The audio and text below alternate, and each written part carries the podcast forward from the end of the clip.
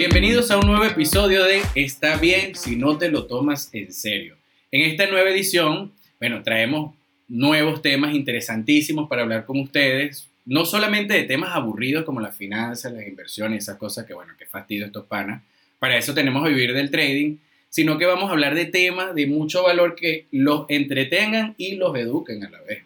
Su servidor Luis Barreto y mi compañero Luis Sarmiento, les vamos a estar hablando de temas como series de Netflix, distintas cosas más divertidas, más, más a las bases, más, más que todo el mundo lo disfrute y no sea algo tan netamente técnico como puede ser lo que pasa en el podcast de Vivir del Trading o en los otros podcasts que producimos.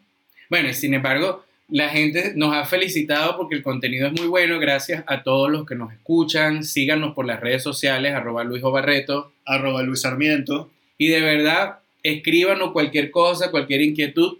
Y bueno, seguimos buscando productor de podcast. De verdad que disculpen lo malo del audio, pero estamos aquí tratando de hacer esto para ustedes y hacer contenido de valor que quede en todo el Internet como mensaje de yo al futuro.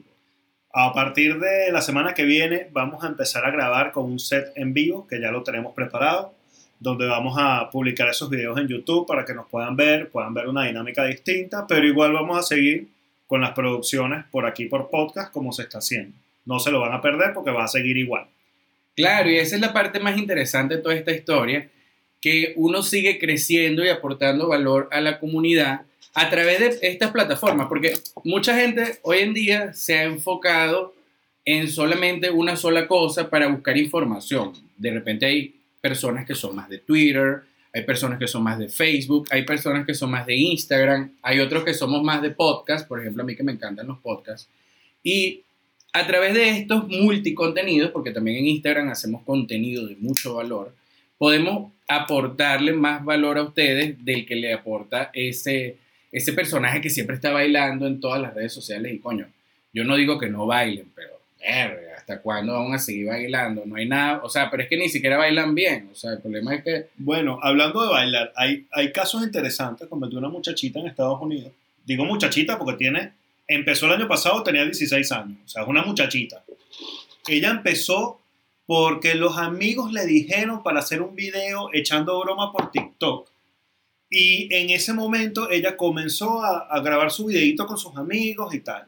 Bueno, la, la, muchachita esa ya tiene 17 años, ya tiene un millón de dólares en el bolsillo de ganancias por sus videitos de TikTok bailando.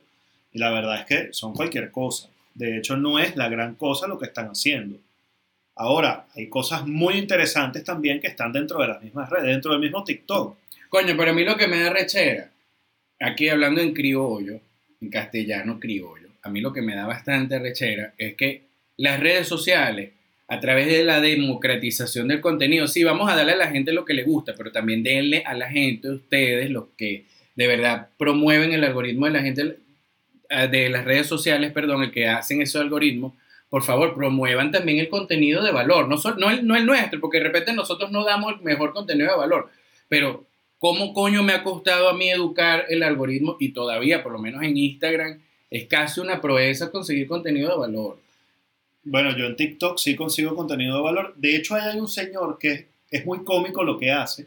Él es físico, está en las instalaciones de CERN y él hace contenido de física, de física cuántica, de muchas cosas súper interesantes. Además lo hace divertido, lo hace jocoso, lo hace gracioso. Y además uno se educa. Entonces puedes pasar el rato y educarte o puedes buscar cosas mucho más de fondo, que son completamente serias, que las hay también. No, y además que la gente, o sea, yo no sé si es parte de la, de la nueva realidad que estamos viviendo, yo no sé si es producto de la democratización del contenido, realmente no sé cuál es la variable, que lleva a la gente a estos procesos.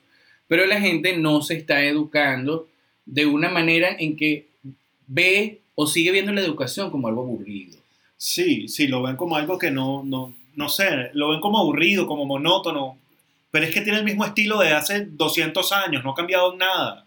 Claro, y esa es la parte que yo estoy hablando siempre con Luis constantemente, nosotros nos dedicamos al mundo de las inversiones, las finanzas, somos emprendedores, hablamos paja también, hacemos podcast, bueno, en fin. Bastante. ¿Qué no hacemos? Pero lo, más interesante de todo esto es que nosotros aprendemos, no, no, porque vamos a la universidad, nosotros aprendemos de series de televisión. ¿Cuántas series interesantes no vemos en, la, en Netflix, en Amazon, en HBO, en Disney, que son, o sea, que te están cargadas de un aprendizaje increíble y que la gente tampoco habla de eso. o sea, Y no, está- y no estamos hablando de documentales, porque documentales también hay muchos. Y hay muchísimos. y Excelente. El de los hongos que me recomendaste es buenísimo. Y además los documentales ahora no son aburridos como los de antes que te hablaba así, "Bueno, el elefante se mueve, Era horrible, era horrible. Pero los documentales ahorita están mucho más enfocados al tipo de, de lo que el público está buscando. Entonces son mucho más dinámicos, más divertidos. De verdad son muy buenos. los Pero yo te tengo que confesar algo. A mí aburridos y todos esos documentales a mí me encantaban. O sea, yo de verdad era de que me sentaba a ver toda una tarde de Discovery, a ver esos programas de, de naves espaciales. Eso me encantaba. Bueno, ¿sabes que Descubrí la mejor serie de la vida en Netflix. La mejor que vas a conseguir. ¿Cuál? Si tienes problemas para dormir, vas a ver La venganza de las Juanas. Son 14 capítulos y eso te va a rendir como para 30 días porque no pasa 20 minutos. y uno más malo y que te duermes de una. O sea, es impresionante. Es mi somnífero preferido. Coño. O sea, es mejor que pagar al Prazolán. Es mejor que los medicamentos. Es una maravilla. No, yo intenté verla, ojo, y yo soy ama- y a mí me encanta un culebrón, lo digo aquí, de verdad, mira, yo, yo a veces veo cosas tan balurdas como Cosita Linda en Amazon Bueno. Prime, que es la versión norteamericana de Cosita Rica. Bueno, pero Las Juanas, la serie principal, la primera, yo la vi completa. A mí me encantó. Estaba chamito. Coño, pero es que yo quería ver ese de La Venganza de las Juanas, hasta tenía ilusión. yo de que- también. de que la canción, ¿se acuerdan de la cancioncita? Claro. Bueno, es, yo tenía ilusión de ver a, a las Juanas. Calixto es su nombre, listo. ¿Te acuerdas la canción? Sí, que era buenísima. por la sabana. Y era divertida porque además estaba este Miguel Baroni que te hacía Ajá. reír que su carrito Su europeo. carrito europeo. ¿Te acuerdas de toda esa vaina? Verga, se nos cayó la cédula. Sí, pero era divertidísimo. sí, sí, que además la, la, la que era la monja era esta tipo Catherine Siachok, Ajá. que ella siempre hace de mala. Yo creo que el único papel de buena que hizo fuera cuando era que la monja. Bueno, ahí, ahí la verdad es que se hizo de monja, pues hizo un papel de muy santa y ya eso le sumó todo lo bueno que podía hacer en sus papeles ella y se pasó gastó, al otro lado, se gastó el cupón. ella se gastó el cupón de buena. No, pero y de verdad cuando ella hizo de monja, y tú la, es más, a mí me costó reconocerla después, porque ella era Juana Caridad, ¿te acuerdas? Que ella era... Buena caridad. Y entonces después cuando la ves a la tipa en las otras novelas, la bicha era una super villana. La Buena caridad, que es un ángel, un lucero espiritual. Ajá, pero te acuerdas que, que después yo veía y yo decía, ver, que esta es la misma mujer de la Juana, porque además ella como que se hizo algo en la boca, yo no sé, y la bicha hace de todo, ella es más mala que las malas. Sí, ella es más mala que las malas. Entonces, pues a mí me costaba reconocerla porque cuando ella está, eh, de verdad, ella lo hizo muy bien, ella de verdad metía la coba de que era buena gente y todo. Sí, sí, sí, sí, sí. Ojo, Katherine, si nos escucha alguna vez, no es que sea mala gente, que estamos hablando de que eras una muy buena actriz, o sea, eres una buena actriz que hiciste también de Juana la Monja, Juana Caridad, Buena caridad. que después cuando te vimos de mala fue así como que, verga, es la misma mujer. Sí, claro. Pues fíjate que con el, el que comentaste ahorita, el carrito europeo, siempre se me olvidan los nombres de los actores. Miguel Baroni. Miguel Baroni. El de ahí salió a la de Pedro el Escamoso. Y la de Pedro el Escamoso, él tenía un papel en algo parecido al papel que manejaban las Juanas. Pero él logró hacer su marca y logró hacer su recorrido muy bien hechecito. No, yo creo que eran diferentes porque recuerda que él en la Juana era como cifrino, como un godo. Sí, él era como cifrino. y sí, era. Pedro el Escamoso era todo lo contrario, era un, Era- un guache, como le dicen los colombianos. Era un recién vestido. Pero fíjate que México está, tiene versiones de casi todas esas ve- novelas colombianas. La gente que nos escucha en México. México tiene versiones de eh, pobres ricos, nuevos ricos, una, o sea, todas esas vainas colombianas. Betty la Fea, hay una versión mexicana también. Ok, no sabía. No Sí, sabía. Pero ellos, no, no me extraña que México busque que las producciones sean, bueno, que convertirlas en producción nacional. No me extraña, de hecho, para ellos hasta más fácil exportarlo, porque ya tienen ese mercado to- tomado. bueno, pero es que fíjate, esa, esa que yo te digo de Cosita Linda, Ajá. Eso es una producción este, de vainas mexicanas, de Televaina, Telemundo, Telealgo. Y eso es una historia de, de- creo que era de Leonardo Padrón o Arquímedes Rivero, que era de Venevisión, ¿te acuerdas? Exacto. Es más, de esa cosita rica es de donde sale Edgar Ramírez, que era Ajá. cacique. Exacto. De que, que eh, bueno, esa versión gringa era- es más mala, de verdad, no se les recomiendo. pero- Dijiste cacique y lo siento, cuando a mí me dicen cacique, hablamos de novelas, no se puede escapar Tacupay. Coño, te De acuerdas Caína. Está en Amazon. Está en Amazon. Está en Amazon. Ah, bueno, Pero es que- fíjate. Yo no la, yo esa no la veo porque esa me da mucha ladilla que no es en alta definición. Entonces, la buena, ya Hilda Brand es como una abuela, entonces la ves ahí, tiene como 10, 20 años. Y Coño. Ahí ya iba por la quinta operación de los labios, inyección de los labios. De Yo biopolímero. creo. Bueno, yo. No, y que la vaina era, esa, esa era culebronísima porque era Viviana Givelli, que al final Mm. era la hija que iba a destruir a Maniña Yerichana, era toda una tramoya. Yerichana. ¿Te acuerdas? Qué locura eso. Pero es lo que digo, o sea, mire, yo me veo esos culebrones y a mí eso no me contamina la mente, me hace más bien es vivir esos dramas personales míos a través de esas cosas que como no las vive yo, las vivo yo, las viven otros a través de eso. Sí, incluso hay, hay contenido dentro de Netflix, como la, la del mito de Sísifo, que Mm. yo la vi, tú la estás viendo, de verdad que es excelente, Coño, sí. pero tocan cosas, porque ellos no solo hacen la serie ya, ellos investigan bien el contenido previo, que, cómo funciona y qué pasa. Fíjate, en el misterio de Sísifo tiene un elemento que no es spoiler, porque lo vas a saber en los primeros cinco minutos de la serie, o sea, no es nada grave, que es la radiación cuando las personas viajan en el tiempo. Que cuando viajan en el tiempo, ellos llegan cargados de radiación. Y resulta que eso es una de las teorías reales que existe de viajes en el tiempo. O sea, no es un invento sacado de que, bueno, los coreanos se fumaron algo y les llegaron ahí. No. Además de lo que más me gusta de la serie del misterio de Sísifo, que yo me siento súper identificado con el personaje, el personaje de Hantezul, porque que me, hasta me aprendí el nombre, que son tan difíciles esos nombres de la Sí. serie, o sea, es súper difícil aprenderse los nombres de la serie coreana, porque fíjate, está Sí. Hantezul, el hermano es Hantesan, Claro, porque es antes el apellido. y la, y la protagonista se llama Gan Sohan, Ajá. entonces, o sea, claro, porque es la, tan buena la serie que verdad, yo le paro bolas a esos detalles, pero eh, lo que más me gusta de la serie es que Hantezul es un tremendo emprendedor, o sea, Ah, es el duda. emprendedor. Sin duda, es el ejemplo perfecto de un emprendedor que empezó de la nada, de una chocita en el medio de la nada, a construir un emporio. Y un emporio que vale, bueno, yo no sé ni cuántos miles de millones de dólares que si el tipo tenía el 5% de la compañía y era architrillonario. Sí, fumaba cigarros con billetes de 100 dólares como en los Simpsons. O sea, era una cosa así abismal de dinero que tenía antes Sul, pero, pero, pero su dinero ni siquiera radicaba en su compañía, su dinero radicaba en su cabeza. Claro, De hecho, el que después nombran como el CEO, él, él mismo le daba miedo porque decía que esta compañía la sostiene es la inteligencia de Hunter Sul. claro. Es que de hecho, en, en esa serie es muy particular también porque él, siendo un genio, la educación, él no recibe una educación universitaria per se. Él simplemente es un genio y se fue educando poquito a poco, fue aprendiendo cada vez más, buscó otro tipo de, de educación, no Pero se es fue que de además- educación formal. Además, en Corea, él era un muchacho de clase baja y en Corea la gente de clase baja no tiene acceso a la educación universitaria, así como aquí en Venezuela que todo el mundo quiere estudiar un título y ya. Sí, que dicen, ay, voy a estudiar administración, pago Para, cuatro lochas y para complacer ahí". a mis padres, porque bueno, esa es, la, esa es la dinámica. Bueno, sigan complaciendo a sus padres gastándose 10 años en una universidad para sacar un título y terminar montando cualquier negocio que no tiene absolutamente nada que ver con lo que estudiaron. Bueno, desde hace años se ve la- los profesionales de taxistas. No por nada malo de los taxistas. Está bien, no hay ningún problema. Es una profesión, taxista- es una profesión digna, la verdad.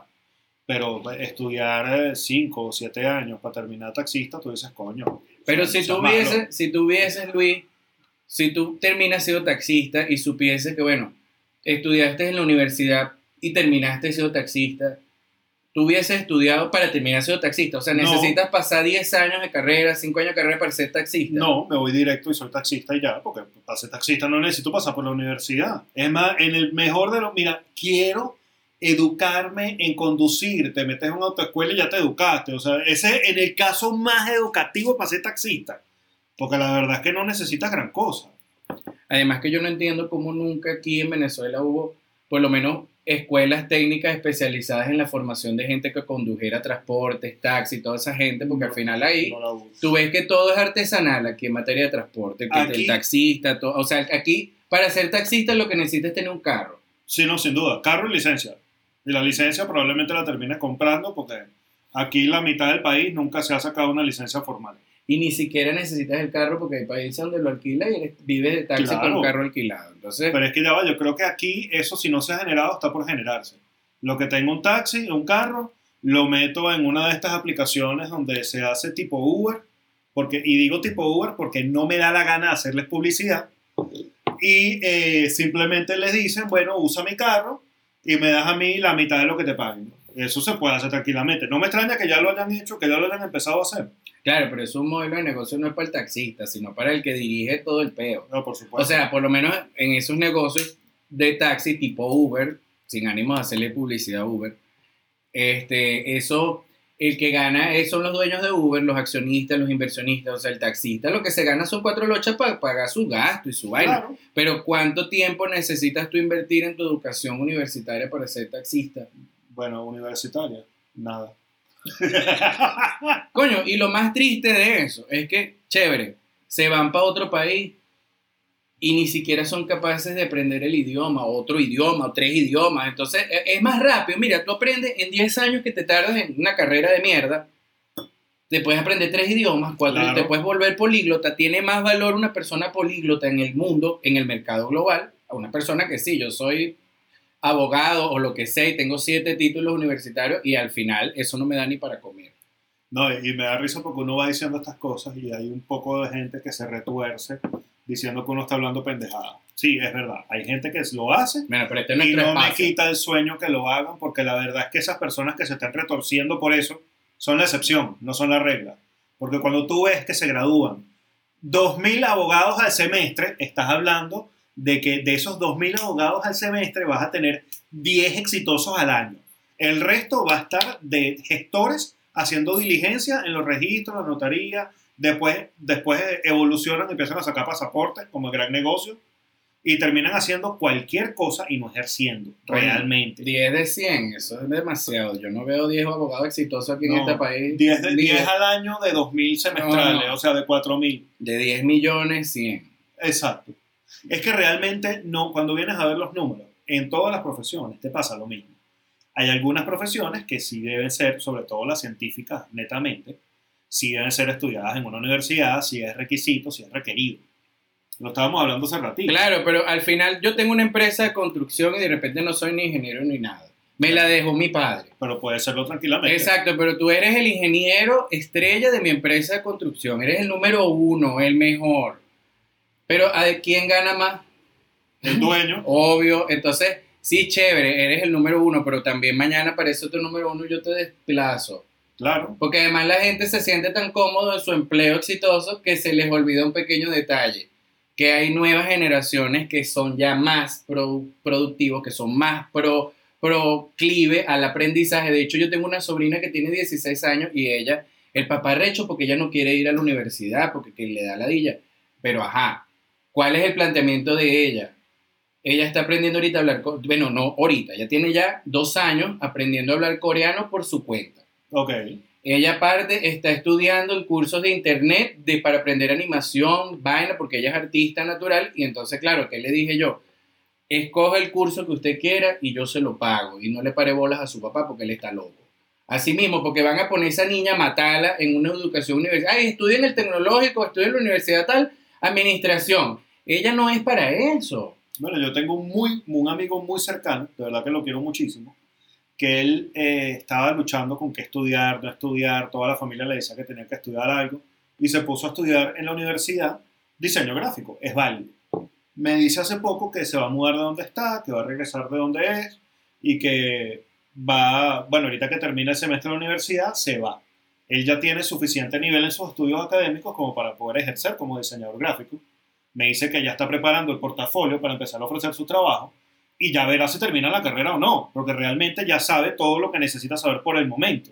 Claro, Si la termina, plata, buenísimo. Pero necesita plata también. Claro, si la termina, buenísimo. Si no la termina, tampoco nos vamos a, a dar mala vida. Ay, sí, porque además castigan a la gente con el peo de que si no termina, que te tienes que graduar, si te cueste la sangre, y de repente esa persona ya que coño, que ladilla. Tengo que pasar yo estudiando cinco años de comunicación social para aprender a hacer un podcast. Exacto. O sea, eso no tiene sentido. ¿Cuántos años de comunicación social tenemos nosotros para hacer este podcast? Sí, sobre todo somos unos sonidistas arrechísimos nosotros. No, no, somos- mira, no, y los equipos que tenemos son los... Sí, el micrófono del siglo, pues tenemos el auricular del teléfono y nada. Y directo a la computadora, o sea, Entonces es lo que yo digo, de repente hay alguien que dice, oye, yo quiero aprender a hacer podcast. Y va a la universidad, le dan la historia del- de, la radio, bueno, todo, la historia de la voz, la teoría marxista, porque si que aquí en Venezuela en todos lados te meten el marxismo por todos lados. O sea, tú vas a estudiar computación y te meten la teoría de la computación marxista. Tú vas, o sea, te meten un poco de vainas que no sirven, porque al final todo es que lo que estudiamos en la universidad siempre nos da rechera.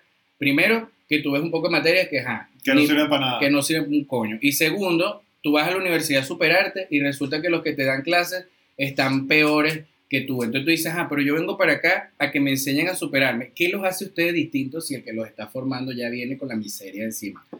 Fíjate que hay una, una plataforma que ellos comenzaron porque se dieron cuenta que la educación obviamente está, está evolucionando, está cambiando, y que la educación a cinco años ya no es rentable porque la globalización va muy rápido.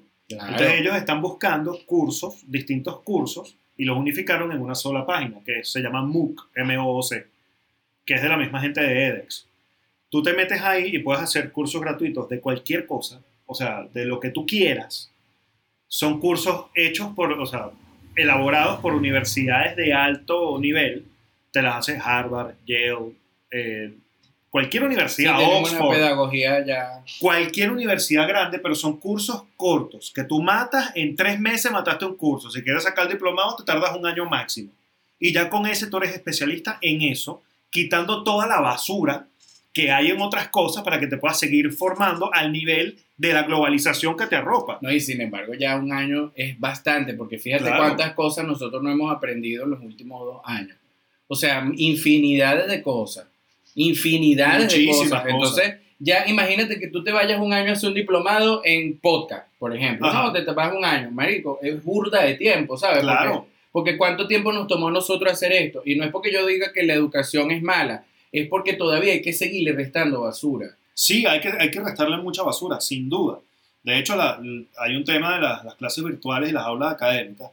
La verdad es que yo tengo una relación de amor y odio con eso. Me parece que es importante el relacionarte con otras personas en un aula, pero me parece que es una pérdida de tiempo y de esfuerzo tenerlo que hacer cuando lo puedes hacer tranquilamente de internet. Pero también tiene que ser una opción, porque por ejemplo, yo Sí. me acuerdo que yo cuando era niño, a mí no me gustaba ir a la escuela y de hecho yo tenía una maestra que me castigaba porque yo hacía la tarea que mandaba para la casa, la hacía en el salón de clase. O sea, fíjense, fíjate cómo este país siempre ha castigado la excelencia. Y ojo, yo decía, coño, a mí me llevaban hasta el psicólogo para que pensaban que algo estaba mal, de que yo, o sea, y, y a mí no me gustaba ir a la escuela, ni me gustaba relacionarme con los otros niños, ni me gustaba una cabeza de huevo, o sea, y me disculpan el francés, pero no me gustaba, o sea, es una opción, sí, pero que hay, hay personas, hay personas hoy en día, hay chamos que les gusta estudiar, aprender de noche, porque en ese momento es donde están activados, hay gente que le gusta la mañana. Eso te lo permite el internet, que tú de repente te eres estudiando bueno y aprendiendo a las 3 de la mañana. Entonces, ¿a qué universidad vas a ir a las 3 de la mañana? A todos los obligan al horario de 7. O sea, eso es una ladilla. Pasar todo un día en una universidad haciendo qué? Haciendo relaciones públicas. Y además aquí las relaciones públicas tampoco son así tan prometedoras dentro de la universidad, porque es como, ajá, gente fracasada con gente fracasada. No, gente fracasada con gente que va a fracasar. Exacto, entonces, de pinga, pero es lo que yo digo. Entonces, aparte, tanta educación de valor gratis que hay en Internet y aparte mil millones de cursos, porque tú le dices a la gente, mira, esta, coño, ¿quieres aprender? Te, van a- te pones a hacer torta y tú les mandas, yo les mando a la gente, coño, mira, esta, esta vaina de vaina de pastelería, vainas online, De repostería rechísimo. Entonces las vainas, 30 dólares, ay, no, no, son muy caros pagar un curso. Coño, pero si tú te dedicas a eso y estás aprendiendo de buenos mentores, una vaina, coño, eh, es lo necesario. O sea, hay una inversión que hacer, pues. O sea, uno no puede pretender que la gente estudie, se prepare, eh, te haga los cursos, las bromas y encima lo hagas gratis. No, las cosas no es así tampoco. Claro, pues. pero si tú te vas a dedicar, por ejemplo, yo voy a vender hamburguesa, vamos a vender hamburguesa. Ajá. Coño, yo lo menos, ahorita todo el mundo hace hamburguesa y coño, qué difícil es hacer una hamburguesa mala. By the way. No, por cierto, pero súper complicado. Entonces, ¿qué tengo que hacer yo? Buscar la manera de hacer la mejor hamburguesa del mundo, con la mejor técnica del mundo, y yo busco los mejores profesionales del mundo que además me pueden enseñar a través de la red. Sí, porque por cierto, la gente que hace, que vende hamburguesas, una hamburguesa de carne de res con carne de cerdo, chistorra y envuelta en tocineta, no es una buena hamburguesa. Es una hamburguesa excesivamente grasosa. Sí, Eso es no es bueno. Ya me dio ganas de vomitar y todo. O sea, yo, yo probé una una vez ¿Y era sabrosa? Sí, era sabrosa de bola. Tiene tocineta, tiene chistorra, tiene carne buena. Pero claro que era sabrosa. Sí, pero te deja Pero como yo- esa sensación Yo no dormí esa noche porque Claro. no podía con la pesadez y yo como de todo. Yo soy de los que no me aguanto en eso, en, en eso de andar comiendo. Claro, y además que por más cosas que le eches a las cosas, no saben bien. O sea, parece que tenía también criterio. Es la armonía de los productos, es la armonía de las comidas. Hay un chamo en, en Instagram que él no tendrá, no tiene ni un año haciéndolo, que hace recetas y cosas. De repente va, eh, él está en España, va a KFC, prueba el pollo y te dice, es muy sabroso, pero lo podemos hacer mejor. Y entonces te da la receta de KFC para que la puedas hacer en la casa y te queda mejor, sin duda. De hecho, yo de ahí saqué la del Big Mac y de verdad quedaba, pero espectacular. Ahora, eh, hay recetas que tú ves que dices, bueno, te pasaste de cochino. O sea, eso no. O te pasaste de salsa, o te pasaste de cosas, porque hay gente que le pone aguacate, yo no sé qué, o sea, le pone huevo, le pone de todo a todo. Entonces, ¿cómo escalas un negocio de hamburguesa, by the way? O sea, ¿cómo lo llevas a un nivel de que te haga rico? Porque La verdad es que un negocio de hamburguesas que yo sepa en la historia nunca ha sido escalable. Por ser de negocio de hamburguesas, nunca ha sido escalable. Sí, exacto, porque aparte McDonald's, su modelo de negocio no es la hamburguesa. Por eso digo, nunca, nunca lo he visto. Porque McDonald's sabemos que es por, por bienes raíces, que es su, su modelo de negocio. No es la hamburguesa. Bueno, el que descubra cómo hacer escalable el negocio de la hamburguesa tiene allí un modelo de negocio, el que lo descubra. pues, Sí, no, claro. Obviamente, lo, lo, lo aquí importante es entender a todos nuestros amigos emprendedores que nos están escuchando o el que se quiera dedicar al mundo del emprendimiento, que bueno, es un camino de verdad tortuoso, complicado y es de todo, pero qué sabroso es ir logrando las metas cuando uno empieza a formarse como emprendedor. Pero aquí es lo que yo le voy a decir. Si usted quiere empezar un emprendimiento, primero empiece a formarse. Primero piense en el modelo de negocio. Primero valide. Primero desarrolle un producto que de verdad venga a resolver un problema que incluso la sociedad no sabe que tiene. Y si quieres estudiar en modelos de educación formal, tipo universidades o esas cosas, y la verdad es que no quieres estudiar una carrera científica, tipo medicina, que bueno, si necesitas médico formado en universidades, pues ni modo. Eso sí. O sea, no puedes hacer nada. Porque la mejor manera de aprender medicina es a través de otro médico. Ah, no, por supuesto. Y por algo las rotaciones en las clínicas toman tanto tiempo. Eso no es que llegaste residente y ya me hice especialista. No hay que son tantas patologías. Eso Ay. sí, de verdad, obvio. La universidad tiene que centrarse más en esas cosas, porque allí es donde ellos tienen su nicho protegido. Pero el que quiere estudiar administración o contaduría para montar un negocio, señor, se equivocó.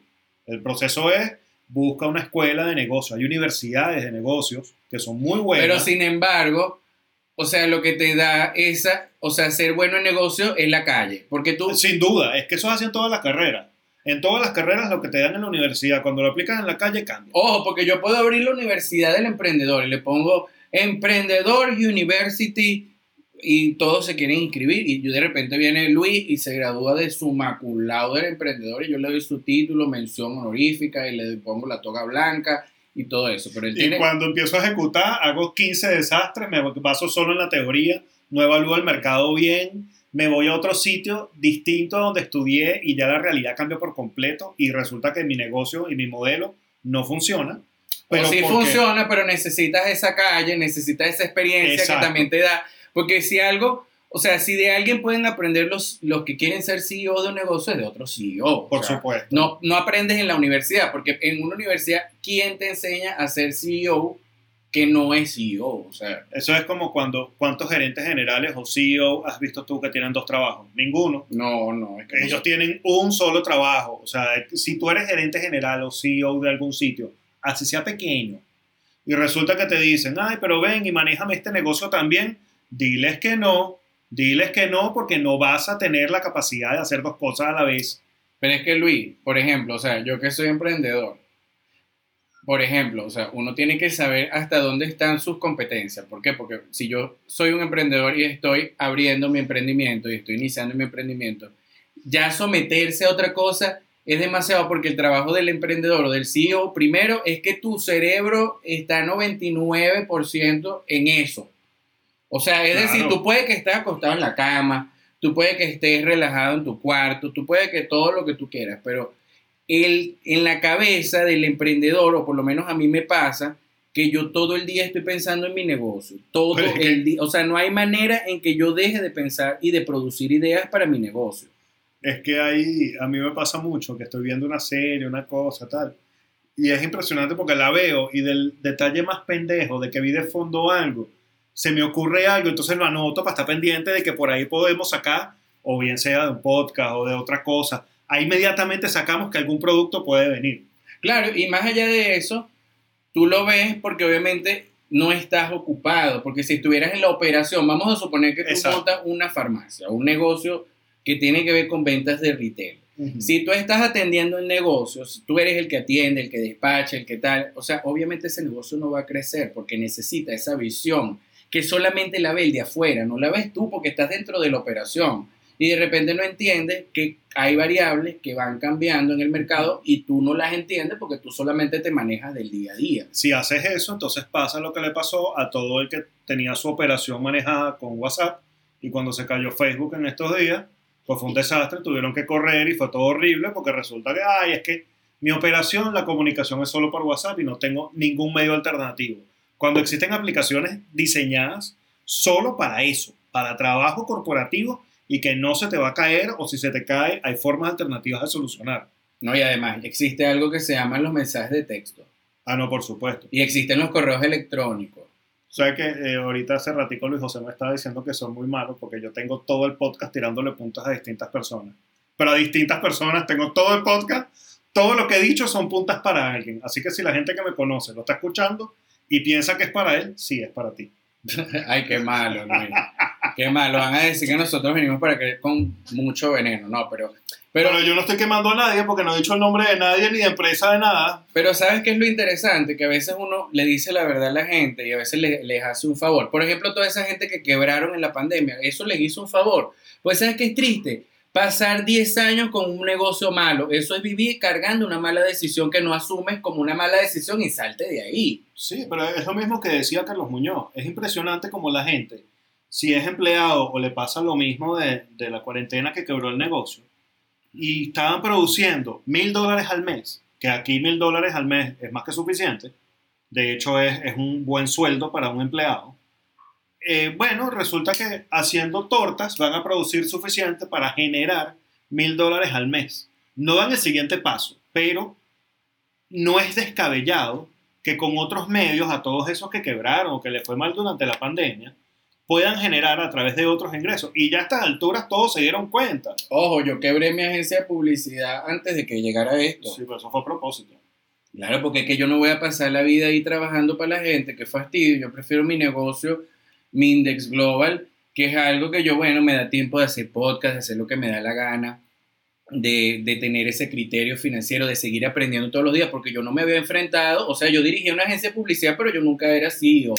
Esa es la verdad. Yo ahora sí he empezado a pensar como CEO. Me escogieron a mí para eso porque ni siquiera nadie dijo, oye, yo quiero, o sea, me hubiese dicho alguien, yo quiero ser CEO de Index Global y créame que si hubiese tenido las competencias, yo se lo doy. Claro que sí, claro que sí, porque eso es un trabajo bien jodido.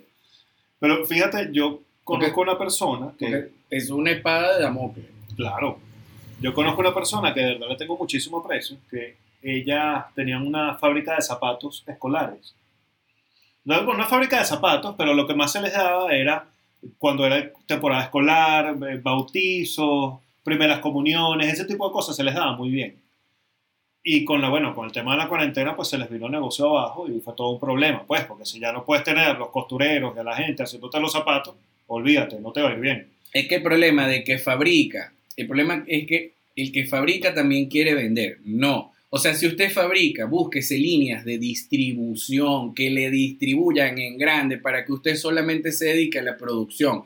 O sea, no funciona como que usted monta un, un negocio donde fabrica zapatos y va y vende los zapatos. Eso, eso se cae. O sea, si no le funciona a las grandes corporaciones, le va a funcionar a una persona que no tiene experiencia ni capital para eso. No, sin duda. Pero fíjate que ellas agarraron y desde su casa empezaron, bueno, hubo una sala de repostería y empezó a hacer dulcitos y cosas y a venderla. La otra tiene contactos en algunas empresas, empezó a conseguir que si en diciembre pernil plum rose, que la verdad es que es bueno y lo consiguió a buen precio. Empezaron a buscar cositas resulta que gracias a Dios les va muy bien haciendo otras cosas. Ahorita Claro, pero- están empezando a retomar el negocio porque gracias a Dios no les quebró, sino que lo pu- pudieron poner en pausa. y están retomando el negocio a poquito para ir otra vez agarrando camino y lo están enfocando a otro punto de vista. Pero diles, diles, que este es mi consejo, bueno, que escuchen este podcast, Exacto. que se busquen es líneas de distribución. O sea, tienen que primero construir una marca. ¿Por qué? Porque hay que generar la- ese- esa experiencia de marca, o sea, así sea una fábrica de zapatos escolares. ¿Qué te quiero decir? Así es que se genera el mercado. Claro. O sea, tú, el mercado tú no puedes llegar después. Si tú llegas después, ya vas tarde. Entonces, como Claro. obviamente tú sabes que tiene un nicho que agarre y se ponga a producir, se ponga a crear una marca que sea atractiva y genere líneas de distribución porque ya, ya conoce su producción. Y dice, yo produzco mil pares de zapatos semanal. Ok, y ahora yo lo que tengo que buscar es que me compre esos mil pares de zapatos siempre. Por lo menos yo que estoy ahorita jugando un juego de simulación de negocios, yo ahora soy proveedor, o sea, yo me dediqué a producir trigo, porque yo dije que trigo es un commodity, ojo, y en el juego funciona tal cual. Por eso Funciona que- tal cual, sí, por eso lo he crecido así. En el juego, el, el trigo es un commodity, y ahorita hay un peo que el trigo está subiendo porque hay escasez de trigo, pero yo comencé el juego produciendo trigo, entonces ya yo tengo cuatro granjas con cuatro robots produciendo trigo, ya produzco como 20 mil unidades de trigo y, te, y conseguí un proveedor que me dijo que necesitaba 100 mil unidades de trigo, entonces yo le dije, bueno, ah, yo te voy a, yo te garantizo esta producción y ahora todo lo que produzco se lo mando a él y me da liquidez inmediata. O sea, marico, eso funciona, eso es un negocio. O sea, un mercado, casi que hiciste un contrato futuro ahí. Bueno, exacto, tenemos casi un contrato de futuro básicamente nominal, pues, de palabra. exacto, exacto, porque supongo que el juego no llega a ese nivel de comercio, ¿no? De- No, no, porque no entienden el mercado bursátil Exacto, que entendemos exacto. nosotros. No, no ha llegado hasta ahí el juego. Pero, pero la verdad es que generaste un mercado de futuros de productos de, de trigo. Y en un juego, porque además tú le envías un contrato, o sea, al, al que te compra, tú te dice envíale el contrato de trigo y tú le das el precio, yo le doy obviamente el precio más bajo del mercado, porque a mí, es más, el juego es tan maldito que el juego no te deja poner el precio más bajo, él te permite un precio bajo tope. Si tú quieres, o sea, por ejemplo, yo no puedo hacer ese, ese Sum of the Beach, Ajá. que tiene mucho capital y para abarcar mercado te vende el trigo que está ahorita en 0.8 la unidad, te lo vende en 0.5 para que me compren solo a mí. No puede. ¿Por qué? Porque el juego, te, o sea, tiene como unas reglas de especulación. pero eso está bien, está bien, porque tiene un, sistema de control de mercado. No, porque hay un índice y tú tienes que basar el precio en el que vendes en ese índice. Por ejemplo, el índice del trigo está en 0.9 y pico. Entonces tú puedes vender mínimo 0.8, máximo tal. También no puedes vender en un precio también está no puedes especular con eso. Entonces, claro, ¿qué me gusta de ese juego? Que obviamente yo estoy, aparte que estoy aprendiendo más de negocio, obviamente estoy utilizando lo que sé de negocio para ser bueno en el juego. Claro, Entonces, sin duda. Eso es una dinámica interesante porque me permite aprender jugando, me permite distraerme porque mi trabajo es ese. Entonces, yo digo, bueno, voy a agarrar lo que yo hago de trabajo, que además me gusta, porque eso también tenemos los emprendedores que nos encanta nuestro trabajo, por más duro que sea, Sí, por más horrible, porque de verdad que yo se los digo, es una espada de Damocles, o sea, es... sí, emprender no es fácil. De hecho, lo, lo mismo que tú siempre dices, las estadísticas dicen que un emprendedor el primer negocio lo quiebra. Y el segundo probablemente también. Y el segundo probablemente también. Es así, porque no es por nada. O no escala, porque es que el problema es que si un negocio no escala, quiebra. Exacto, eventualmente quiebra, porque es, es verdad, también es algo estudiado de que siempre te va a mermar un poco la clientela, eso es normal. Si no escalas el negocio, te vas a pique. Claro, pero ponte que tú vendes hamburguesas aquí, te consumes todo el, todo el cafetal quiere tu hamburguesa. Ajá. Ajá. Pero ¿cómo haces para venderle a Latillo, que está lejos? Entonces ahí es este problema, porque tienes que buscar más mercado para que tu empresa crezca. O sea, no es que tú vas a vender 200 mil hamburguesas porque tú dijiste. Bueno, es que sin ir muy lejos, yo no, aquí no he comido ramen porque a mí me da pánico. Primero, a mí no me gustan los food trucks porque eso que te pones a comer ahí con el humo de todos los carros. No, no, a mí no me gusta pagar por comida de calle lo que paga, o sea, prefiero ir a un restaurante. Yo ahí Sí. sí te hablo claro. Sí, pero la verdad es que aquí yo no conozco restaurantes buenos de ramen. Si alguien conoce, los pueden comentar y sería buenísimo. Pero el, el otro tema es que los que hay son delivery. Me da pánico que me manden ramen delivery porque eso es muy delicado. Si se descompone rápido el fideo es tan Sí. delicado. Si te le pasa un minuto te queda como un... Te queda horrible. Entonces es súper delicado porque incluso tendrías que saber a qué dirección va y el promedio de cuánto tarda el motorizado para saber cuándo vas a sacar los fideos para que con el mismo calor del, del guiso, de la sopa, de lo que sea, del caldo, se vaya cocinando de ahí a que llegue al sitio y llegue en un buen estado para que la persona... Es demasiado complicado. Pero es que fíjate esto, Luis. Yo a veces hablo con gente que conozco que es emprendedora, entonces vamos a suponer tú vas a producir una marca de café. Ajá. Entonces tú vas y produces 200 kilos de café, pero no tienes mercado ni tienes a quién venderle. Entonces yo le digo, eso no es así, es al revés. Tú agarras primero, generas el mercado, generas la marca, generas una experiencia y después que ya tengas una línea de compradores, tengas un mercado validado, es que tú agarras y empiezas a producir porque Bueno, ya... claro, porque si no está trabajando al revés. Porque es que te sirve, a ti, eh, por lo menos el café que se daña rápido, o sea, no te aguanta un año, un No, almacenaje. Tú agarras y produces una tonelada de café para venderlo en retail, o sea, y lo vas a vender por Instagram de uno en uno. Eso no, funciona no así. funciona así. Tienes que buscar dónde colocarlos para venderlo en grandes cantidades. Entonces te quedas con ese stock frío porque es que ni siquiera ven Shark Tank, que eso lo dicen en Shark Tank y es una cosa que está ahí gratis Sí, en la televisión. sí. A mí me encanta ese de Shark Tank. De hecho, yo he visto mucho, es el de Estados Unidos, el que yo he visto más. A mí me encanta el de Estados Unidos porque además yo soy fan de Mark Cuban. Sí, es que de verdad, es que es impresionante. lo Pero que el de. México también es muy bueno. El de México es muy bueno. sí, es muy bueno porque además, dígame, yo sí era fan de, de esto, que ya en esta temporada no está de Carlos, Carlos el, el, el señor, Ajá, ajá. el banquero, ¿cómo es que se No llamaba me él? acuerdo Bueno, el nombre de él. el, bueno, el banquero y Arturo Elías, que me, me parece un tipo, eh, un crack. O sea, todos son buenos porque todos tienen su punto, pero Arturo Elías de verdad que es un crack en lo que Sí, hace sí, y, sí. y de verdad con experiencia comprobada. O sea, que no es un tipo que salió de las redes sociales, no es un TikToker. y. Exacto, no es un TikToker y ya. O sea, es un tipo que sí sabe de negociación, que sí maneja. O sea, y yo he aprendido de él y gratis, porque además está ahí y tú lo ves en la televisión y es gratis y tú le dices a la gente, o sea, eso está gratis y, y eres emprendedor y no te nutres de esas cosas. Bueno, incluso en una oportunidad, no sé de dónde fue que lo vi, lo leí, me lo contaron, no me acuerdo, de que la gente que, los, las personas que van a Shark Tank, ellos pasan por un filtro previo, obviamente. Pero ellos le mandan a los inversionistas gente buena y gente mala. Sí, mandan de y los se lo dos. hacen a propósito. Y se lo hacen a propósito para que, bueno, porque eso no, el programa no es tan comercial, ¿no? Si vas a mandar Claro, gente. obviamente tiene que Ahora- hacer un show también. Me acuerdo, Carlos Bremer es que se llama el señor. Ajá. Me acuerdo de un programa de unos chamos que iban a... Ellos estaban hablando de que las puertas de las casas eran inseguras porque las trabas no funcionan. Y tenían un sistema que era como una placa que se levantaba del lado de adentro de la puerta, bloqueando toda la parte de abajo de la puerta. Entonces ponían una puerta cerrada con una, una llave normal y del otro lado tenían ese sistema. Entonces los tipos se paraban y le da- iban a comprobar que el sistema de la puerta de llaves no servía. Y le daban patadas a la puerta, le daban coñazos a la puerta, no la podían romper. Los jueces estaban todos, pero los jueces no, los inversionistas, cagados de la risa, no aguantaban con eso, porque a los chamos no había forma que rompieran la puerta. Y el que le estaba dando coñazo llegó un momento que le olía la pierna y agarró algo, y pero una bala que había por ahí y le empezó a pegar la puerta hasta que finalmente la rompió. Y dicen, ve, es insegura. Y todos los inversionistas cagados de la risa. Y ¿De qué estás hablando? O sea, no pudiste romperla.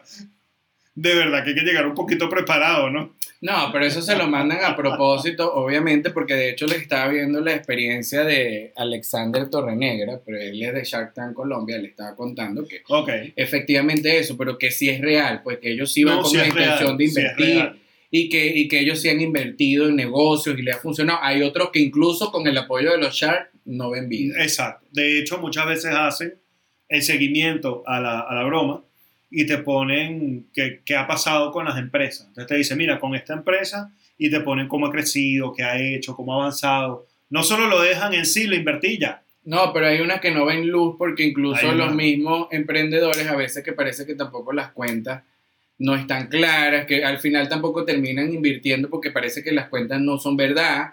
Y también hay otros que tienen un desastre tan desastre que no hay manera ni forma porque son de esos emprendedores tercos que tú le dices, coño, es por aquí. No, pero no, váyase por allá y dése todos los coñazos del mundo. Mira, hubo una que me llamó muchísimo la atención, que era una muchacha que llega y le dice, yo con la cuarentena conseguí muchos artistas locales en Nueva York que quieren vender sus obras, quieren vender su arte. Entonces yo lo que hice fue convertirlo en rompecabezas.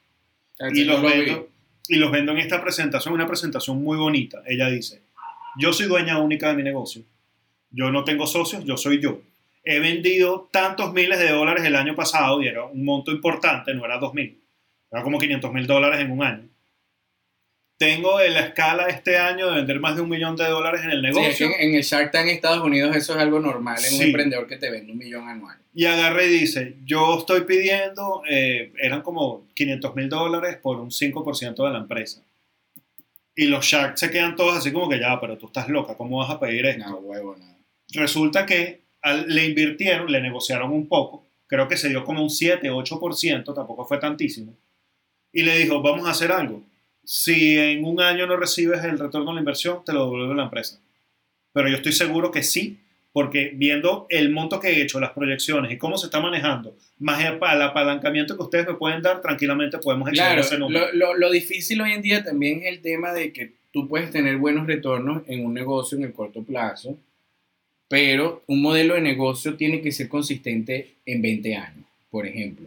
A Y eso me- es muy difícil lograrlo. a mí me causó mucha curiosidad porque ellos vieron como algo sustentable ese negocio. No, Yo no les lo vi como sustentable, pero les gustó muchísimo. No, y le gustó la emprendedora porque la Eso tipa tenía fue- buen pitch. Ellos mismos dijeron, es que ella tiene muy buen Claro, pitch y muy buena por- energía, Por eso es que te lo digo, porque puede que ese negocio le fracase pero le montan en, otro. en tres años, pero inicia con un negocio 10 veces mejor. Sí, porque ellos mismos dijeron, es que tú eres genial. Claro, Tú, yo- tú te mereces el financiamiento y mucho más. Claro, porque es la emprendedora, porque al final el, el negocio es el emprendedor, porque no es todo el mundo emprendedor. Es más, fíjate que ese juego es sin compenio.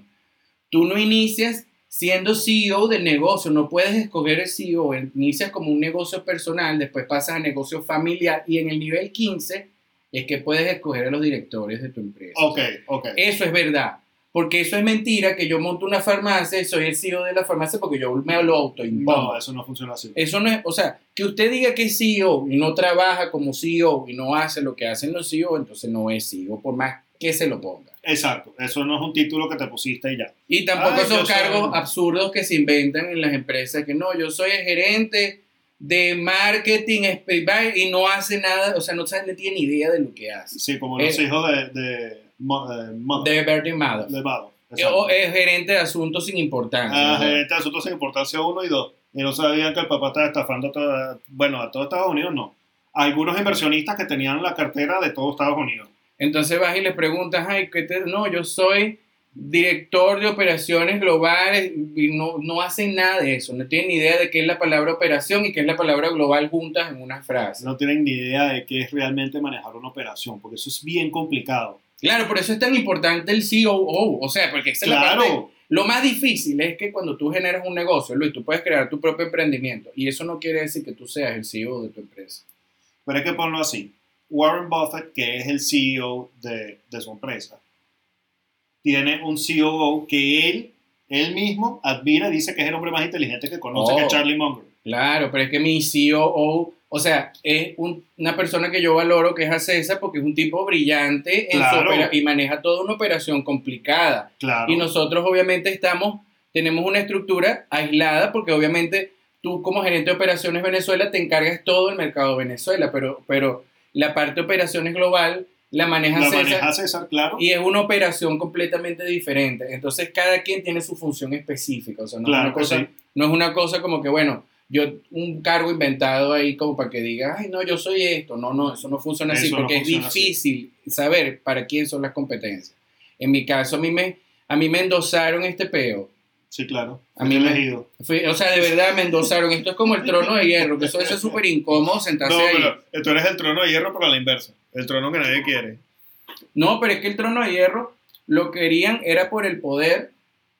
Lo querían por el poder, pero no es porque fuese, o sea, era incómodo. Eh, Estás sentado en el trono de hierro en una espada de Damocles porque te podían matar en cualquier momento. Y ojo, y eso que es el trono de hierro de los libros es una cosa hiper mega incómoda. El de la película es comodísimo. No, sí, es acolchadito y todo. Sí, De los el de libros los es- libros es bien horrible porque aparte es una escalera de espada para llegarle al trono. Un pego la vaina. No, y es que tiene que ser así porque el trono tiene que ser incómodo. Ya, pero ¿cómo hizo ese dragón para hacer ese trono? Porque sí fue forjado por un dragón, pero el dragón fue, o sea, ¿cómo hicieron para doblarlo y para las vainas? Seguro usaron el fuego valirio. Pero el punto es que el trono tiene que ser incómodo. Claro. Porque el CEO nunca debe estar cómodo. no. Porque el CEO que está cómodo con su modelo de negocio no genera otros modelos de negocio, otras estructuras de negocio que sirven para que ese emprendimiento sea valioso en el futuro, como por ejemplo Amazon. Bueno, lo mismo que dice Warren Buffett, que tres, tres buenas decisiones al año de un CEO es un excelente CEO. O sea, son tres buenas y millones de malas. Pero esas tres buenas te van a dar rédito de todas esas malas. No, y lo bueno es que las malas, ya tú dices, por aquí no me he puesto una mala decisión. Claro, son experiencias. Porque la gente a veces es tan guardiana del dinero que no arriesga dinero porque, ay, no, voy a perder dinero. Señor, o sea, usted tiene que perder dinero. O sea, si no pierde dinero, No entonces gana. no sea emprendedor. Sea empleado hasta que la empresa decida deshacerse de usted. Ojo, y, y siempre es necesario que hayan empleados porque si no, no puede haber una empresa. Eso no es malo, no, no ser, empleado, em- ser empleado no es malo. Hasta que la mano obrera sea sustituida por inteligencia artificial. No, claro, pero ser, ser empleado no tiene por qué ser malo. Ser empleado puede ser bueno siempre y cuando sepas cómo manejar tus finanzas Lo malo es la y mentalidad de empleado. ahorrar para tu futuro. Es Eso, es la mentalidad de empleado. Eso es lo que te destruye. Porque la mentalidad, porque tú para poder empezar tu vida financiera tienes que tener un ingreso. De repente no todo el mundo dice, ay, yo voy a ser emprendedor a los 15 años. Inicie con su empleo, con su estructura de trabajo formal. Claro, Agarren un capital y no se lo coman. Porque de, de qué les sirve ganarse mil dólares, dos mil dólares? Decir, "Nu- nunca me alcanza. Nunca se pueden agarrar y decir, yo, yo agarré estos 30 mil dólares y me los voy a gastar en mí.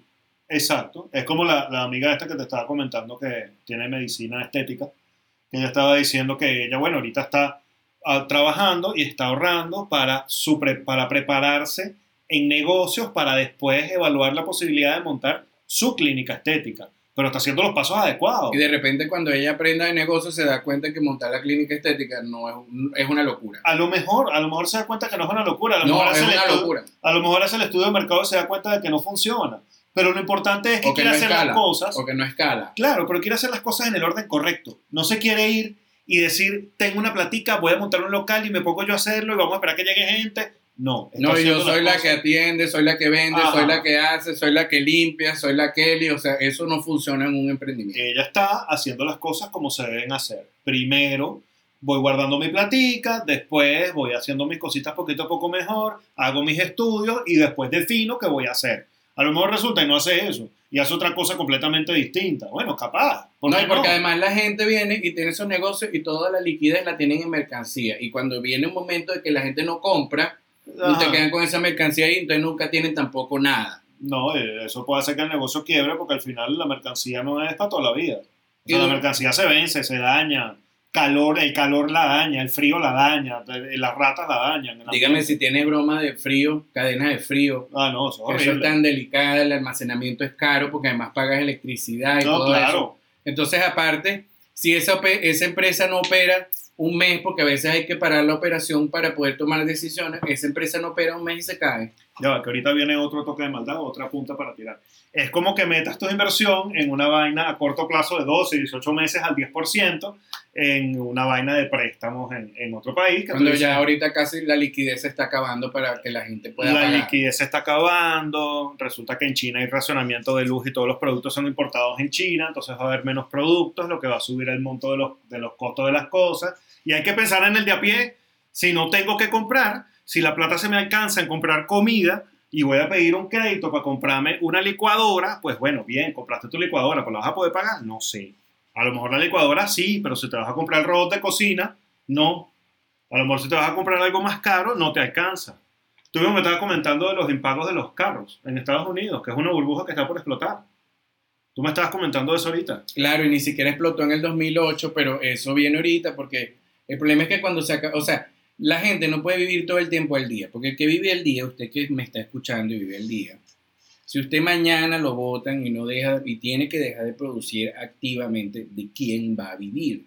O sea, ¿de dónde va a sacar dinero? Entonces, ¿para qué se gasta todo lo poquito que produce en bienestar inmediato y no piensa ni siquiera un poquito en el largo plazo? Es más, ahí está el tema de la... Se me fue la idea. Tenía la idea preparada y todo y se me fue. Se te fue el guion, era, era algo muy malo que ibas a decir. ¿eh? Seguramente era mucha maldad cargada y se me fue. Entonces, ahí es donde yo les digo a los emprendedores que, o sea, primero no porque usted monte un negocio pequeño de retail, eso no lo hace emprendedor. Eso no, No, es sin verdad. duda, eso no lo hace emprendedor. O sea, revender no te hace emprendedor a menos que llegues a montar una, distribu una distribuidora. Pero Que que ahí te tenga puedo un modelo de negocio que Exacto. escale. O sea, puede, revender es un modelo de negocio si lo hace un modelo de negocio. Pero lo tienes que hacer un modelo de negocio. Si tú vas y compras café y se lo vendes al otro el café, no estás haciendo un modelo de negocio. Estás simplemente revendiendo y bueno, te dará para hoy, pero no sabes qué pasa mañana. Sí, porque ese es el problema de ser ese, ese pequeño empresario que viene y dice, ah, ahorita se está vendiendo la pizza, voy a montar una pizzería porque ya todo el mundo está vendiendo pizza. O sea, ya llegó tarde. Claro. Bueno, por ahí conozco a alguien que está empezando, de hecho ya las comenzó a hacer, yo te comenté de las pizzas congeladas de esta persona, ya las comenzó a hacer y las está vendiendo a los supermercados a 1.30. Y las de Carmelo, que son las más baratas, que ahorita tienen popularidad, están a 2 dólares ya al público. La verdad es que no es una mala opción, pero no sé qué tan escalable Pero haya están hecho el negocio. Están caras al, al, al- al- al- al precio del mayor, están, siguen estando caras, porque cuando llegue y ellos representen una merdaza para Carmelo, Carmelo la baja. Claro, Porque, porque tienen la capacidad. es que ese es el problema, porque tú cuando vas a entrar en el mercado con un producto donde ya tienes competencia, tú tienes que entrar a pérdida. Sí, entrar a pérdida o a tabla, pues. No, pero es que Entrar no, igual, no, y a entrar a- pérdida, no, sí. es que entrar a, a tablas, entrar a pérdida. Sí, O sea, ¿por qué? Porque obviamente hay gastos de la operación que mucha gente no considera y no considera en su estructura de costo.